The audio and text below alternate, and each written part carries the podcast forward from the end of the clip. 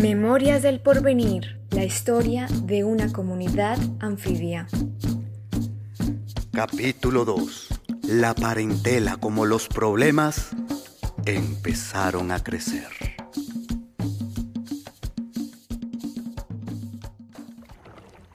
El río Cauca es un torrente que divide el valle irrigando vida en ambas márgenes de su cauce. Pero no trabaja solo. Las madres viejas, humedales y lagunas le ayudan a regular su caudal. Son la sala cuna de muchas especies que dependen de él. En la de Sonso o el Chircal se pueden encontrar nidos de aves sobre plantas que flotan en el agua, en pequeños agujeros tallados por los incansables carpinteros, o cestas colgantes perfectamente tejidas por los turpiales. En el espejo de agua, nadando con los renacuajos, los alevinos de Boca Chico van agarrando fuerza para estar listos cuando suba el caudal y los caminos hacia el río se despejen. Pero no solo es vida silvestre la que florece en el territorio. También hay decenas de pequeñas comunidades humanas que habitan el lugar. Le dan sentido a sus vidas y construyen sus historias entre el agua y la tierra. Pero también empezó a notarse el apetito por doblegar la naturaleza, representado por la fuerza incontenible del progreso. Sin embargo, y a pesar de todo, aún eran un buen lugar para vivir. Ahora sí como que nos pusimos de acuerdo para agarrar el mismo camino. Me gustó eso que dijiste sobre le dan sentido a sus vidas y construyen su historia entre el agua y la tierra.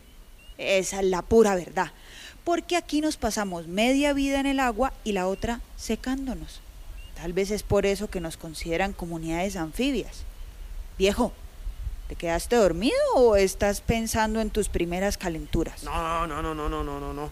Nada de eso, mija. Estaba esculcando en mis recuerdos de juventud. no es por nada, pero el porvenir era un pueblo bonitico, bonitico. Hombre, es que nació con Ángel. Chiquito, pero alentado. Y no pasaron muchos años para que le apreciaran hermanos que lo acompañaran en sus aventuras. Ay, no, ya no era solo el porvenir. También aparecieron Puerto Bertín, Punta Brava y La Palomera. Todos ahí, ahí al pie de la carretera, conectaditos unos con otros. Hombre, como hermanos jugando ahí en el mismo patio. Espera, espera, cállate un momento. Me hiciste acordar que parecías una gallina clueca buscando ponedero. Cuando llegaba el invierno y las aguas crecían, se pasaban días enteros mirando hasta dónde llegaba la inundación para saber dónde hacer las casas. Ahí donde lo ves, este viejo es sabio. Empezó rebuscando guadua para armar ranchitos de esterilla, que tenían techos de caña brava y hoja de palma. Pero no se quedó ahí. Ah, ah, el avispado a los añitos ya estaba secando arena finita del Cauca para tirar paredes de ladrillo y darle temple a las tapias. gracias, mija, gracias por recordar eso. Mira, a veces siento que es tanto lo vivido que no hay cabeza para tanta historia. Sí ve viejo, por eso es importante mantener conversas. Vos a veces te pones celoso cuando me ves hablando con comadres y compadres, pero entre risa y risa vamos manteniendo con vida todo lo que hemos sido. Recordá lo que nos decía el abuelo. Tener historia no es haber existido, sino haber aprendido de todo lo que se ha vivido. Mm, mira vieja, lo de la historia suena bonito. Pero es que a veces vos tenés tanta memoria que no perdonás cualquier resbalón que uno tiene. ¿Resbalón le decís a eso que te da vos? Vea este, como si por cambiar la palabra se cambiara la herida. Eso que vos llamás resbalones, para mí son desamores. No maquilles tu historia, viejo. ¿O querés que les cuente lo de la vieja esa, la patifloja, la jugosita, la tal marea verde? me arrincones que empiezo a aflojar la lengua. Bebe, bebe, bebe, esta no. No, se encendió sin carbón, pues. ¿Quién dijo fuego? Ve, más bien, déjame seguir contando. Con el nacimiento de los pueblos empezamos a encargar los primeros peladitos. Y hablando de peladitos, él dice que tenía cigüeña propia. A ver, a ver, ¿cómo es eso de que tenían cigüeña propia? Ah, espérate, espérate.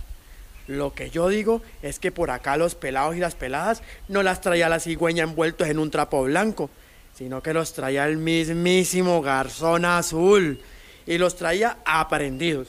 No sabrían hablar lenguas de otros lados, pero desde chiquiticos aprendían a nadar, a mirar lo que otros no ven, a sacar y cocinar el pescado, a caminar sin perderse y a respetar a sus mayores. Eso sí, sabían leer el río para saber si estaba picado.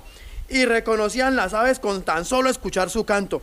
Y los peces con solo ver la burbuja. A ver, a ver, diga si es mentira, mija. ¿Qué va a ser mentira? Si por nacer aprendidos cada vez la parentela crecía y crecía.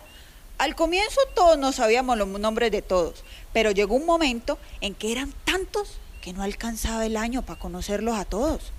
La pesca estaba en su mejor momento y con ello todos sus místicos saberes. Llegaban gentes de otros lugares para integrarse a la comunidad. No había nadie, hombre, mujer, viejo o niño que no quisiera o supiera dominar las labores de la pesca y la canoa. Eran días donde se dormía sin miedo y se amanecía con esperanza. Pues dicho así suena bonito, pero no fue tal. Ay, no te quejes, no te quejes. Mejor acordate cuando te llegaba así, sin avisar, remando despacitico. en ese tiempo no había motor y tocaba a puro canalete. Eso era con mañita para que no te molestaras. uno que no es bobo, ¿no? Ah, uno que no es bobo ya había visto cómo era eso por allá, que la querían conquistar. Eso al principio les coqueteaba. Que sí, mi rey, y que tenga un bocachitico. Uy, sí, que venga, yo le doy más. ¡Ja! Pero apenas les pillaba las malas intenciones, se le salía desconfiada, le revolcaba la canoa y ahí quedaban haciendo gorgoritos con el corazón desubicado. Lo que no decís es que yo ya estaba muy vieja para tanta bobada. A mí no me gustan los hombres posesivos, eso que primero le endulzan el oído a una y le pintan pajarito en el aire, pero luego la quieren a uno mansita, la rinconan y no dejan ni respirar. Eh, para uno quererte tiene que aceptarte como sos. Todo el que ha intentado limitarte o cambiarte termina trasquilado y deshonrado. Ay, vos ahora lo entendés, pero nunca faltó el sobrepasado que no entraba en razón y hablaba mal de mí. Para unos era una mujer que me desbordaba, para otros era invasiva, para otros mi sola presencia era un estorbo incómodo, cuando lo único que hacía era ponerle límites al acoso. Pero en sociedad machista el acoso es culpa de la fruta que se madura y no del gusano que la fastidia. ¿Y ahora qué pasará? ¿Qué fue lo que enturbió esta historia de amor? ¿Quién intentó sobrepasarse? ¿Quién es esa que llaman marea verde?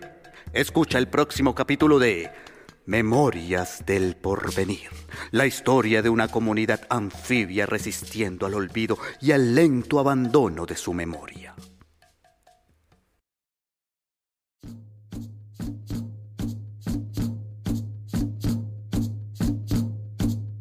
En el año 67 fue que echaron la primera agua mala. Que, ¿Te acordás eso?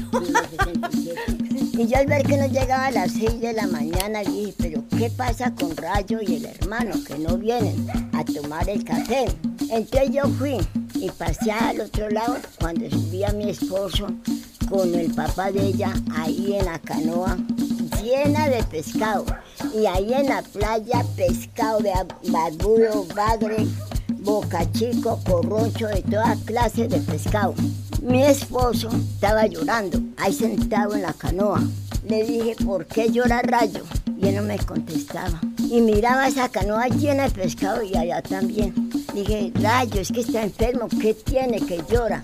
Me dijo, mire todo el pescado de agua mala. ¿Con qué vamos a levantar nuestros hijos? Dije, no llore, Rayo. Le digo que al otro día ellos fueron no cogieron nada. Y me dice Polo, pero sí ve Teresa, que ni un pescado. ¿Será que se acabó todo con esa guamala? Dije, espere que pase todo eso, que pescado pequeño ha quedado y va creciendo. Esta es una producción colaborativa entre la comunidad de la Laguna de Sonso y el Centro de Innovación Ciudadana de la Fundación Zoológica de Cali, con el apoyo del Fondo Mixto de Promoción de la Cultura y las Artes del Valle del Cauca. Agradecimientos especiales a todos los que participaron. Gracias por compartir sus saberes y amores con la laguna.